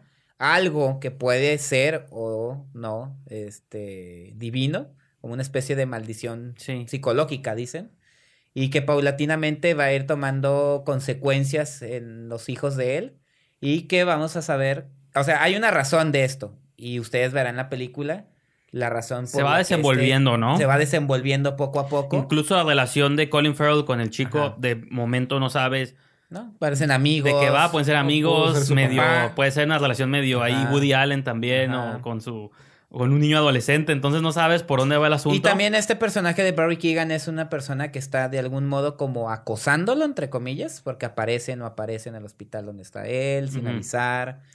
Pero eso, eh, pasa eso. Ajá. y es donde yo empezaría a hablar de las cosas positivas. Si tomamos la película. No tiene ninguna. Como voy a poner referencia a Madre, que. Como Mother, de que son movies que si las tomas como literal, es una historia. Es una historia de una mujer sola en su casa y llegan visitantes extraños. Aquí la historia de un doctor y de pronto le pasan cosas a su familia. Por eso es en la superficie. Si vemos la movie en su aspecto como más metafórico, como las alegorías y todo esto, la movie sí está hablando ya de cosas mucho más extrañas. donde no la tienes que tomar, no la tienes que aceptar. Así como tú me decías en algunos programas, a ver, te voy a reclamar. Este, lo que tú me decías antes. De entrada, la película a mí, ahorita el señor Javier Espinosa ya me está viendo con odio, tal vez yo, también, yo también. Para mí ¿eh? la película se me hizo de entrada una eh, no conectas con ningún personaje. Tú que, pues, no es la idea, que tanto alega sobre los personajes. No, pero eso no depende. Negativos. Es que depende qué películas. Este. Si gritamos, no te asustes, ¿eh, Javier, porque yo sí voy Todo lo que le criticaron a Mother de Darren Aronofsky, que aquí nos gustó, yo se lo criticaría a esta película. Se me hace pretenciosa. Yo no critiqué a Mother para nada. Extremadamente. Este, sus metáforas se me hacen. Se me hace un cine muy snuff de plano. Eh siento que se está burlando a nosotros eh, más que nada el director y no, o sea, no me gustó. Se me hizo una, una, una historia de venganza llevada al extremo de la ridiculez. Del, surrealismo, ¿no? Es una película que pretende ser más inteligente de lo que es, porque realmente si la analizas no tiene nada la película, es una simple venganza con connotaciones entre comillas divinas, porque digamos que el director pues es griego y tiene esas cosas de esas deidades, esos castigos. Te vayas a fábulas. Fábulas. Vayas a ver su Paddington, cine nada complejo, sencillo, con monitositos pues animados. Sí, la, intención de la película es ves algo, pues el origen pero 100% del Rotten Tomatoes. Sí. y la y el origen literario de eso es eso. Yo aquí no entiendo qué es lo que quería hacer Yorgos Lantimos. Entonces, simplemente a mí la película se me hizo una tomada de pelo. Javier, explícale qué quería hacer Yorgos Lantimos. Mira, yo al terminar de ver la película, lo único que pensé, karma. Es tal cual. Por andar diciendo, por andar hablando bien de Mother. no, no, no, no, no, no, karma conmigo, karma ellos. karma Colin Farrell, no a la familia. Karma Colin Farrell, o sea, de, del personaje aquí. del, ¿Qué es eso? Del doctor, o sea, es como. Yo creo que. Digo, a mí me gustó mucho la película. Este, estoy en, el, otro, en el otro equipo aquí con, con, con, esta película. Creo que te crea una atmósfera con esta música, con la dirección de los actores, con las tomas. Los encuadres están perfectos y siempre sentimos que somos este testigo que está viendo cómo esta familia se está desmoronando por culpa de algo que no entienden, no entienden qué está pasando, eh, porque pues, a primera vista vemos a Dos, un, matrimonio que este, de esos idílicos con los niños perfectos que tienen ciertos conflictos, pero nada de, nada de peso, y que tienen su vida muy bonita y que todo les pinta perfecto, y es cuando, ¿por qué ellos tienen que sufrir, no? ¿Por qué les pasa esto?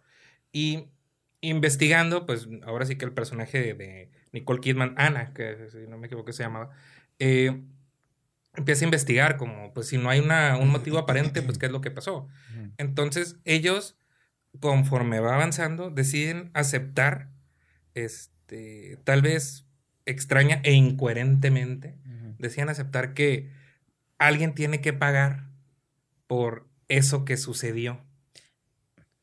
yo, yo así lo justifico. A mí me gusta mucho las películas, digo, a lo mejor por, porque me gusta este tipo de películas en las que la gente actúa de forma errática e irracional, porque cuando estamos en situaciones muy difíciles, no sabemos qué hacer o no sabemos cómo comportarnos a la altura de las circunstancias. Entonces, yo siempre este, empatizo mucho con esta, esa gente que, híjole, es que no sé qué hacer y veo, este, tomo decisiones extrañas y absurdas porque realmente no tengo la capacidad suficiente como para asimilar que esto me está pasando porque no hay una razón lógica para que suceda. Entonces, por eso veía en ellos dos este, este tipo de comportamientos. Nicole Kidman creo que está excelente. Nos recuerda a Nicole Kidman en Ojos Bien Cerrados, ¿no? Como hasta el mismo tipo de papel. Exactamente, es el mismo tipo de papel, es, la misma es el mismo tipo de esposa. Ajá. Y con un gesto, ya sabes, e, ella tiene, que no lo había notado hace mucho, una cara muy expresiva cuando quiere. Sí. Y cuando no trae Botox y cuando no trae Restylane, que puede hacer, hacer gestos, ¿no? Entonces, cambiaba el gesto y ya veías una cara llena de maldad y luego veías mucha dulzura en, en, otras escenas. Este, Alicia Silverstone, por ejemplo, que tiene una sola escena, pero creo que es muy decente en lo que hace. Yo sí creo que el Antimos era fan de Clueless o de cosas así. Y dijo, la voy a poner nomás ahí porque me gusta. En lo porque realmente ¿Quién, se acordaba de Alicia Silverstone ya? Es. Y lo que me dio gusto, lo que me dio gusto es verla eh, ya en, su edad y haberla visto envejecida con gracia. O sea, no, no estaba. No estaba, ni estirada ni nada. Se veía ya. O sea, ya pasaron más de 20 años de clubes, ya se le veían en la cara. O sea, ya lo podía, lo podía percibir y aparte era una viuda que estaba sufriendo, que es este personaje muy secundario, mamá del, del Pero mira, por ejemplo, bueno, donde incluso yo creo que la, leí la película está diferente a ti, es que yo ni siquiera en ningún momento, desde que me di cuenta que todo esto estaba pasando en un mundo, pues una dimensión paralela donde no es ni siquiera la nuestra, donde nadie reacciona, o sea, todo el mundo reacciona como, digo, no soy la primera yo persona que lo va a comparar, todo, por todos lados la están comparando con Kubrick, con su estilo de cámara, su estilo de historias. Yo desde que sé que está pasando en este mundo alterno donde la gente no actúa como en la realidad, como las movies de Wes Anderson, como las movies de Kubrick, de que yo sí siento que en ningún momento ya es como para que yo también no te puedo decir que tuve empatía con ningún personaje ni nada porque pues no son, estos son personajes, son este, alegorías de otras cosas, ¿no? Ahorita que hablabas tú de que es este director que viene de, un pasado de como griego y como todas estas tragedias y de... Ateniense. O sea, yo también siento esto que hizo, llegó a ser Kubrick con la Full Metal Jacket, de que él como este británico ve a la cultura gringa y la quiere criticar desde fuera, él en el aspecto muy particular de la guerra, igual con Ojos Bien Cerrados, que es de mis top ten películas favoritas en la historia. Él quiere deconstruir a la familia norteamericana. esa idea de que Nueva York es un set y él ni siquiera tocó Estados Unidos para filmarla. Y todo es como, yo siento que en esas aborda como esta, la relación y la psique detrás de, las, de los matrimonios, ¿no? Norteamericanos, él con su observación intensa de británico. Aquí yo siento que Yorgos también está queriendo desmenuzar como a la familia norteamericana y cómo es, son nomás sus traumas o sus propias cosas las que los detienen o los hacen actuar extraño. Realmente no. No hay. No, creo que la movie nunca pretende como. Este, generarte quizá empatía con algún personaje porque todo esto es, raro, pues. Te mete en una situación extraña. Nada por nadie, por nada, lo que está yo, Yo lo comenté aquí con G cuando estábamos hablando la de tres billboards, de que de que siento, donde le decía que yo difería con él, donde siento que él entra al cine a ver una película realista, con personajes con matices y que sea una historia que te atrape. Yo creo que como yo entro al cine es que quiero que sea una experiencia visual, sonora, extraña, que si no hubiera entrado yo a esa hora a ver esa Call movie... Me Your Name era una experiencia visual y sonora y a usted no le gustó. No, pero por ejemplo... La... Ahora resulta que va a hablar de la técnica de filmación pero por ejemplo, pues digo, no, es mi, no, es mi, opinión, pero me voy a colgar de lo que opinó Alberto Me voy a colgar de lo que opinó Alberto y excusa en nuestra página, en su review que él hace, aunque yo no estoy de acuerdo, pero él dice, Call Me By Your Name me gustó porque yo me identifiqué, yo fui ese chavo de 15 años que me acosté en el regazo de mis papás y tuve sueños y cosas así. Entonces digo, bueno, o sea, Call Me By Your Name funciona porque te identificas y todo el mundo, el argumento que todos tienen es que todo el mundo se ha enamorado. Yo estoy en desacuerdo, pero por eso se funciona esta movie. Esta movie, pues, no te puedes identificar con nadie ni nada, pero eso es lo interesante, como decías tú, Javier, la música, el score, el tipo de tomas, todo este mundo extraño de los niños arrastrándose y ¿Qué está pasando? Pues me está arrastrando un infierno. Y Para deconstrucciones de la, de la comunidad norteamericana, prefiero Todd Solondz y sus películas extrañas. Es que va por ahí, va por eso, pero también hace por lo, va por lo que hizo Harmony Karine en su tiempo, lo que hizo este Lars von Trier, o sea, este es Michael Haneke, como vamos a ver cómo funcionan estas cosas y dar nuestra visión europea. Que sí, no voy a negar que pueda rayar en lo snob y lo pretencioso para algunos, pero pues es un o sea, para muchos mothers fue ese tipo de película yo siento que no, una película no tiene que ser a fuerza un ABC claro de principio a fin. Puede tener matices extraños. Es extremadamente clara, convencional. Es una historia súper convencional llevada a extremos de snobismo y de, y de y pretensión y bla, bla, bla, No me gustó. ¿Esta te refieres? Sí. Porque Mother sí te gustó, ¿no? ¿Cómo? Mother sí te gustó. Pues sí, Mother se me hizo más intensa. Se me hizo como que va, empuja más.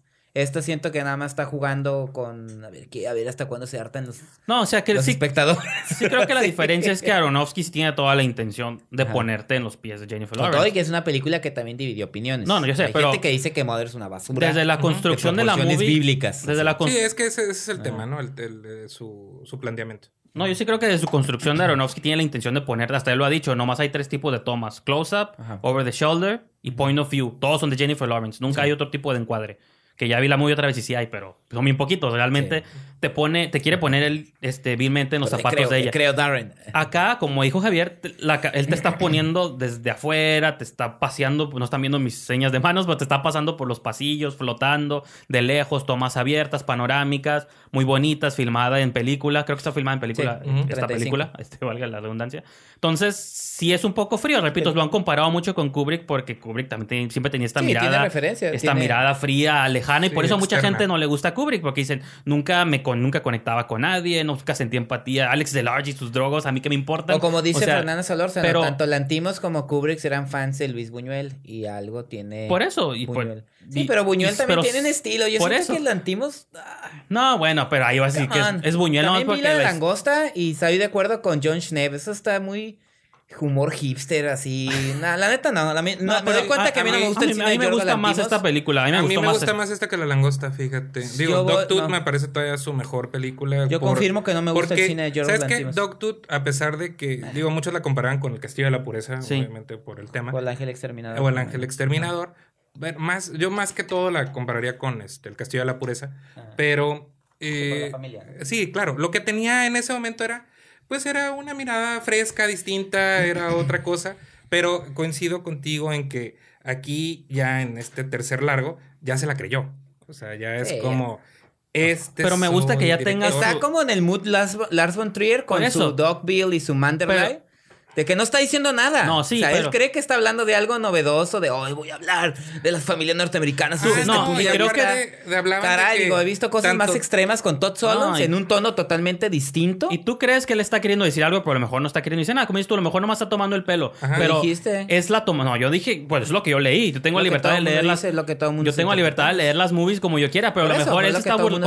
A lo mejor él se está burlando y tiene derecho como autor a burlarse y nosotros ver su chiste y que nos guste, si nos gusta la experiencia o no estamos con experiencia. O sea, no señor No, sí me enojo porque aquí ah, siempre, siempre se enoja. Paddington ¿No? Es la mejor movie que habéis visto en el año. Y, te voy a decir como Roger River le dijo a, John Siskel, qué cínico es usted y qué... No, ¿Cómo me la quiere voltear? Porque Paddington, la intención de Paddington es muy clara y es totalmente distinta. ¿Y cómo sabes que la intención de, esta no tuvo éxito? en una obra literaria y ahora usted me la quiere voltear diciendo que porque me gustó Paddington estoy mal porque no entendía yo No, porque tú estás calificando la, Porque la intención del director es distinta como también no fue para una película como Call Me By Your Name. Aquí en México Paddington solo llegó en español, ¿verdad? Sí. Ah, me voy a esperar. No, no, no, no, está mal el Eres de los ¿eh? míos de que las no ven está mal el trabajo de... Yo, yo, nunca... Ni siquiera las animadas las quiero ver en español. El, trabajo de doblaje y, no hay ninguna... No está ni Omar Chaparro ni Adrián Uribe haciendo la voz, entonces es una ventaja. no está Derbez no haciendo Derbez, Paddington. ni Ada Ramones, entonces... Pues bueno, no este, sé, ¿qué más quieren comentar sobre la película? Creo que vale... Vale la pena que la gente la vea. Igual, si lo hubieran cortado unos cuantos minutos, valdría la pena, aunque dure exactamente dos horas. Entonces, ya, si lo hubieran cortado, a lo mejor media hora total. Como dice Cuauhtémoc, ni te dice más ni te dice menos. si le quitaban, si le quitaban un poquito. Pues pero creo que es un. Yo ni me di cuenta cuánto duró, yo nomás miraba que. dos horas exactas. Pero también ya siento que está ahorita eso de ya tenerle miedo al tiempo de duración. No, no, yo por eso digo, a mí no me afectó en absoluto, no es ni por tiempo, es porque no, yo no, no percibí absolutamente nada. No, a mí sí de repente me, me, causa conflicto el, el, que dure creo que demasiado y no te digan mucho. Creo que nos causa conflicto a los que tratamos de ver un montón de películas. Exacto, porque ya, no, ya, ya, ya, viendo esa, ya no pude meter otra ese Pero mismo rato. pensando en que el cine en su tiempo, en alguna vez, ya pues no me como viejito, ¿no? O sea, es como, es una salida que está suave y vas al cine a ver una película, o sea, como esta experiencia de voy a ver una movie, pues que valga la pena, que dure mínimo dos horas o dos horas cuarenta como Blade Runner, pues está suave que sea toda una odisea y más una película que no es normal. O sea, yo no, o sea, ahorita leí unos comentarios, aquí he tenido puros fans de Call Me By Your Name y yo creo que es el único que no le ha gustado. No, a mí tampoco me gustó, nomás no estoy, no por las razones que a usted no le gustó. No, pero... Ah, no, a mí me encantó, ya me encantó el libro, ya me encantó la película y la he visto varias veces. Es que es diferente, digo, no, a mí tampoco me gustó. Por eso, pero... Pero fue por otras razones a las que a usted no le gustó. A lo que voy es que está suave como esta idea de ir a ver una película y que te dé una experiencia que al menos tú estás buscando en ese momento particular. Yo cuando fui a ver esta película sí había escuchado cosas, pero yo no esperaba que fuera a ser, fuera así una cachetada, ¿no? En la cara.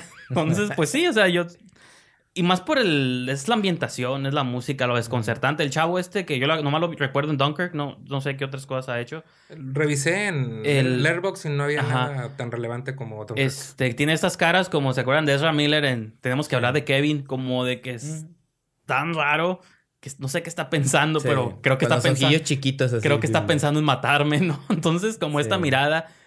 Y la relación extraña que tiene con la hija del doctor y el niño también así. O sea, todo todo el mundo está extraño. Esa relación eh, me hizo pensar mucho en una película de Gael García con William Hurt que se llamaba The King, este, de hace como 10 ah, años. y es de James Marshall, el director de, de este, La teoría del todo. Ah, ok. De hecho. Entonces, en el cual. Hablando de, Este. Gael García era este hijo perdido de William, Hurt, que él ya tenía una nueva familia, entonces. Llega a buscarlo. llega a buscarlo y este seduce a la, a la, a la hija, que es su media hermana, y este, a la mamá y a todos.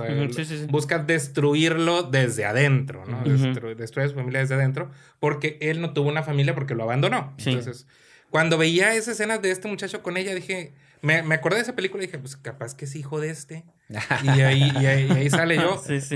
Yo crecí viendo novelas, entonces yo, yo, siempre espero que sean el hijo perdido, este, que sea su mamá, que sea una gran revelación y demás, ¿no? ¿Por qué? Pues diría Guillermo el Toro, pues porque soy mexicano, ¿no? Sí, sí. Ah, no, mi parte de la intriga era no saber hacia dónde iba la movie y más de que, bueno, si... Ok, la maldición que le pone el chavo este a Colin Farrell es de que como él mató, eh, como es cirujano y según él le adjudica que mató a su papá en una cirugía que salió mal, dice, tú tienes que matar a un miembro de tu familia, ya sea tu esposa o alguno de tus dos hijos. Y mientras lo decides van a estar sin poder caminar, sin poder Entonces, durante todo este tiempo yo dije, bueno, la movie quiero saber qué va a terminar. Si va a matar a alguien o no va a matar a alguien. Y si va a decidir matar a alguien, a quién va a decidir. Y justo cuando yo estaba pensando eso en la movie hay una conversación donde Nicole Kidman le dice a él, dice, pues matemos a uno de los niños, al cabo que puedo tener otro. Y yo dije, huevo, eso es lo que quería que la movie dijera, porque sí, cierto, o sea, bueno, no es no está suave, pero en un caso extremo de tienes que matar a alguien, pues no vas a matar a tu esposa porque pues no la puedes reemplazar, pero un niño dices, bueno, a lo mejor puedo tener otro y ya, ¿no? ¿Ves? Pero, el cinismo. pero muy a cinismo de principio a fin. Yo busco mi cine frío y busco mi cine desconectado. Véanla, véanla. Así, véanla, aprovechenla, que esté en cines, que también es el tipo de película que no va a durar más de una semana. También. Vean la prima, que ahorita nomás está en Paseo 2000, así que vayan hasta allá. Nada más está en Paseo 2000. No, está, yo la vi en Plaza Río una función pero hace 10 de la noche. cuando se estrenó, ¿no? El viernes, no, este viernes. Ah, todavía no sé si se quedó ahí, fíjate, entonces. pero bueno, entonces vean la prima, igual está al mismo nivel de Healing of a Sacred Deer. Sí. Sí, claro. De absurdismo. Sí, ah, pensé que estéticamente. Sí, de también las tomas, ¿no? De Víctor Ugalde. Pero bueno, ahorita vamos a continuar un poquito más el tema en nuestro siguiente episodio. No vamos a cerrar este. Y pues, este, los invito a ustedes a que den sus credenciales, Twitter, Instagram, donde puedes seguirlos. invitado la primero? Gente. Sí, es que te, o tu letterbox. letterbox. el letterbox es más sencillo. Ahí es. Ah, pues ahí. Este, tengo mi, mi, mi, diario, que es la parte que me encanta de, de letterbox. y pues, aparte, generando, generando comunidad de cinéfilos al final de cuentas. Es que lo, lo, que más me gusta de ahí. Letterbox, ahí me pueden encontrar este, Javier Espinosa. Ahí este, eh, me reporto prácticamente todos los días. Y eh, mi Twitter, la verdad no me acuerdo cuál dirección es. Creo que es arroba jaespinosa. Este, no estoy seguro. Este, ahí, ahí básicamente me pueden encontrar. Este, o digo, medios más convencionales, ¿no? Como el correo. Este, no, Javier arroba Apartado postal. Ah, ok. Yo que decía el correo. ¿Cuál era? Telnor.net. Ah, Prodigy. Ah, Prodigy.net. John AOL. Sí, ahí, ahí, me pueden encontrar. ¿Y tú, Cuau? No, yo, en, bueno, la página de Facebook de Esquina del Cine, eh, ahí donde vamos publicando todo el contenido de la revista. Eh, a mí en arroba esquina del cine, donde concentro todo lo que hago para diferentes medios. Y esquinaelcine.com, la revista. A mí me pueden encontrar Twitter, Instagram y también Letterboxd, arroba Brijandes o Diagonal Brijandes. En los tres soy la misma persona. Así que, pues, ahí me pueden encontrar. Y también esquinaelcine.com. Entonces, los invito a que, por favor, escuchen nuestro siguiente episodio. Se va a poner muy interesante. Vamos a tratarse algo diferente. Va a ser un tema que va a romper un poquito las convenciones, lo que hemos estado acostumbrados esta nueva temporada. Así que si no está disponible, los espero que se suscriban y escuchen nuestro siguiente episodio. Así que nos vemos.